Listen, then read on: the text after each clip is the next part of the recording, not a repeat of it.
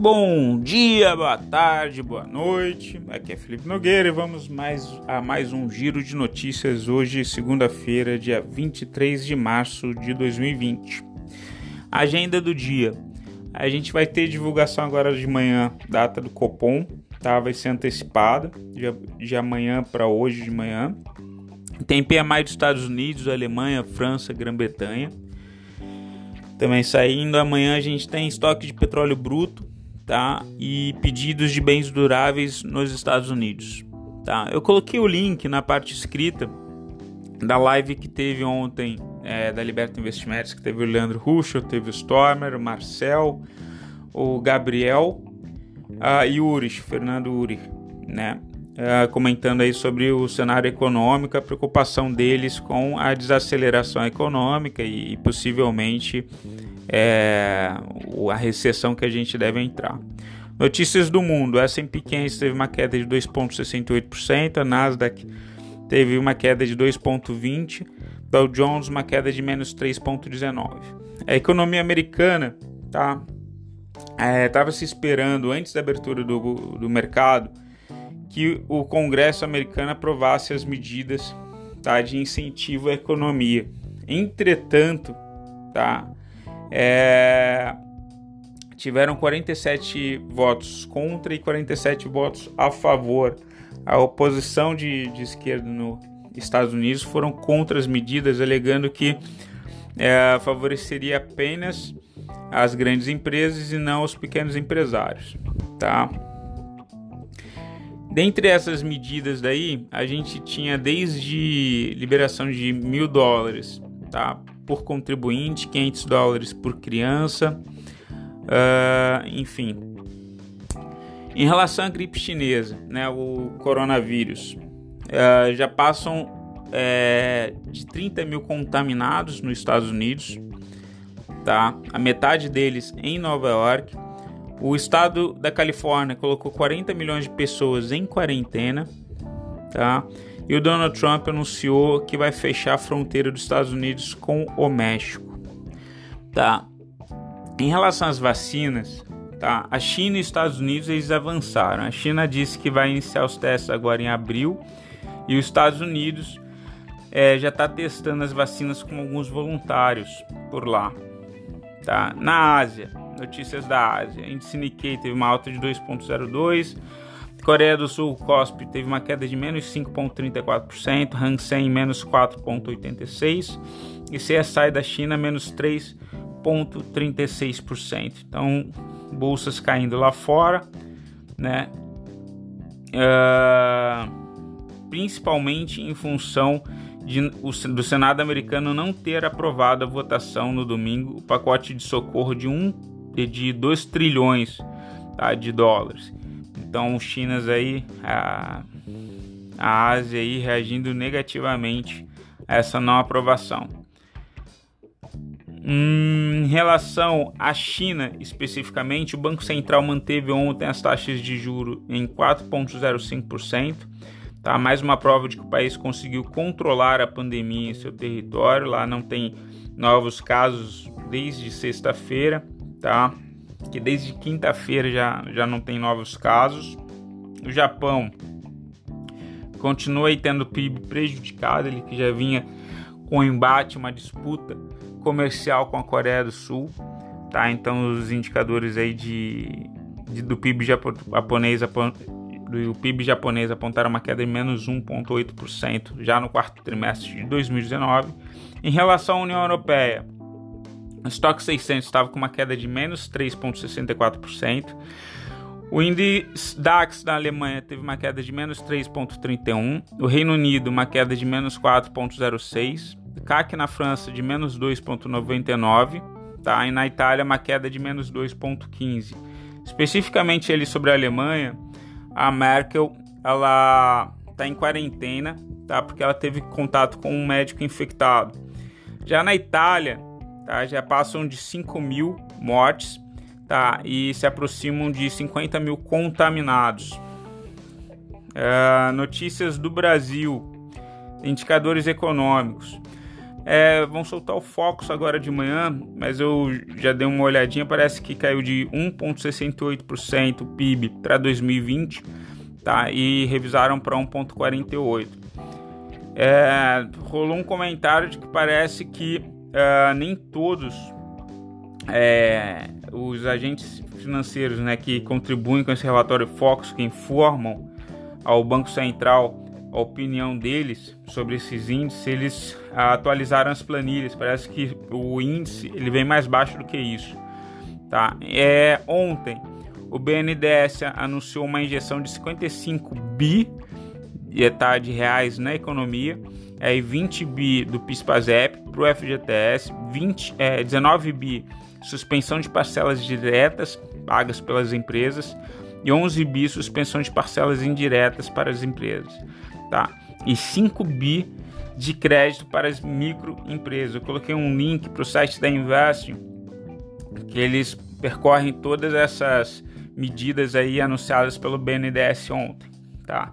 Especificamente aí sobre IPCA, a inflação, o que a gente viu ali na live ontem da, da Liberta, tá? E que alguns é, analistas têm comentado é que a gente vai ter um, um primeiro seis meses de deflação tá? Com a inflação caindo, tá? E aí só depois de seis meses a inflação ela começa a disparar, tá? Hoje a gente vai ter o, a FGV, a Fundação Getúlio Vargas, tá? Divulga o IPCS, tá?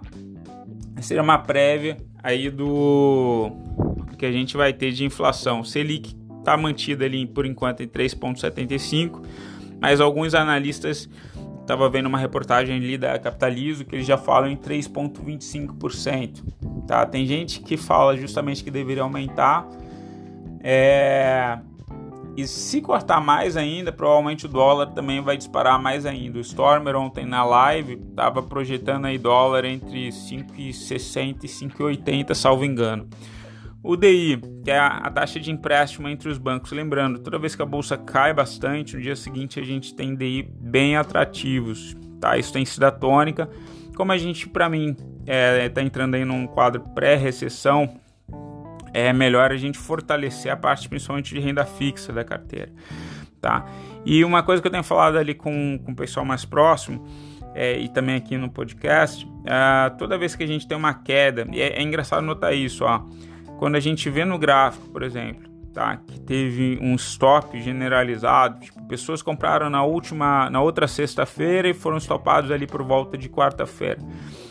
Quinta-feira, a gente encontra no CDB secundário, a gente entra ali no site da XP, produtos, é, renda fixa, né, crédito bancário, a gente vai ver que tem vários CDBs é, que eles sobem com taxas excelentes, tipo, por exemplo, 180% do CDI. Tá? Por quê? Porque as pessoas têm que vender CDBs para cobrir prejuízos que estiveram na renda variável, seja porque estavam alavancadas, estavam operando com termo, teve vencimento de opções semana passada. Então tudo isso favoreceu essa subida. Em relação ao DI, então, é, a gente tem 2022 fechou em 5,65%, 2023 em 7,03% e o 2025 em 8,25%. O DI de 2029 já estava acima de 9%. Tá? Em relação aos empregos, tá? o Bolsonaro ele soltou ontem a MP da suspensão do emprego. Ele permite suspender o contrato de trabalho por quatro meses, para que o empregador não tenha que demitir uh, os empregados, tá? simplesmente porque não está tendo nenhuma movimentação. Então isso tenta aliviar e preservar os empregos de muita gente. A gente provavelmente ontem o Benchmall soltou um, um, um, comunicado numa análise que ele fez com vários gestores de empresas, né? E ele com medo de que aumentasse bastante o desemprego por causa dessa recessão que está aparecendo aí pelo nosso horizonte. Então isso seria uma medida para tentar preservar esse lockdown, essa paralisação que a gente está tendo da indústria, né, de várias empresas, restaurantes fechados, uma coisa bem complicada. É... Estado de calamidade. O Senado aprovou por unanimidade tá, o projeto de decreto legislativo que reconhece o estado de calamidade no Brasil. Com isso, tá? O, o Congresso já tinha, já tinha aprovado, né? O, o, a Câmara dos Deputados, agora o Senado. Tá? O reconhecimento permite que o governo não cumpra a meta fiscal desse ano, tá? que é um déficit de 124,1 bilhões de reais. Tá? O Alcolumbre, que é o presidente do Senado, ele não participou porque ele está com coronavírus. Tá? É, Ibovespa. O Ibovespa ele teve uh, uma queda de 1,85%, foi a 67 mil pontos e 69, tá? O dólar futuro ele ficou em 5.028 reais uh, para abril. O dólar comercial ele registrou uma queda de 1.503%, fechou em R$ 5,025 na compra e R$ 5,027 na venda. Notícias corporativas: a loja Renner anunciou que vai fechar os estabelecimentos físicos, tá? Em função é, dessa gripe chinesa. A Gol 3 reduziu a jornada e salário de funcionários em pelo menos 35%. Tá? A Eneve e Tiet 11, a, a Tietê disse que continua a avaliar a proposta da Eneva. Tá? A Zetec de construção aprovou a recompra de 9,6 milhões de ações. E a Embraer coloca funcionários em afastamento para protegê-los do coronavírus. A Vale 3, a Vale, ela comprou 5 milhões de kits de testes rápidos para detectar o coronavírus, tá? Minério de ferro, notícias sobre commodities. Ela teve uma queda de menos 5,98%, uma queda bem forte, bem expressiva, tá? O ouro é, fechou em 1.481 dólares e 40 cents a onça Troy, Uh, deixa eu ver aqui. O petróleo.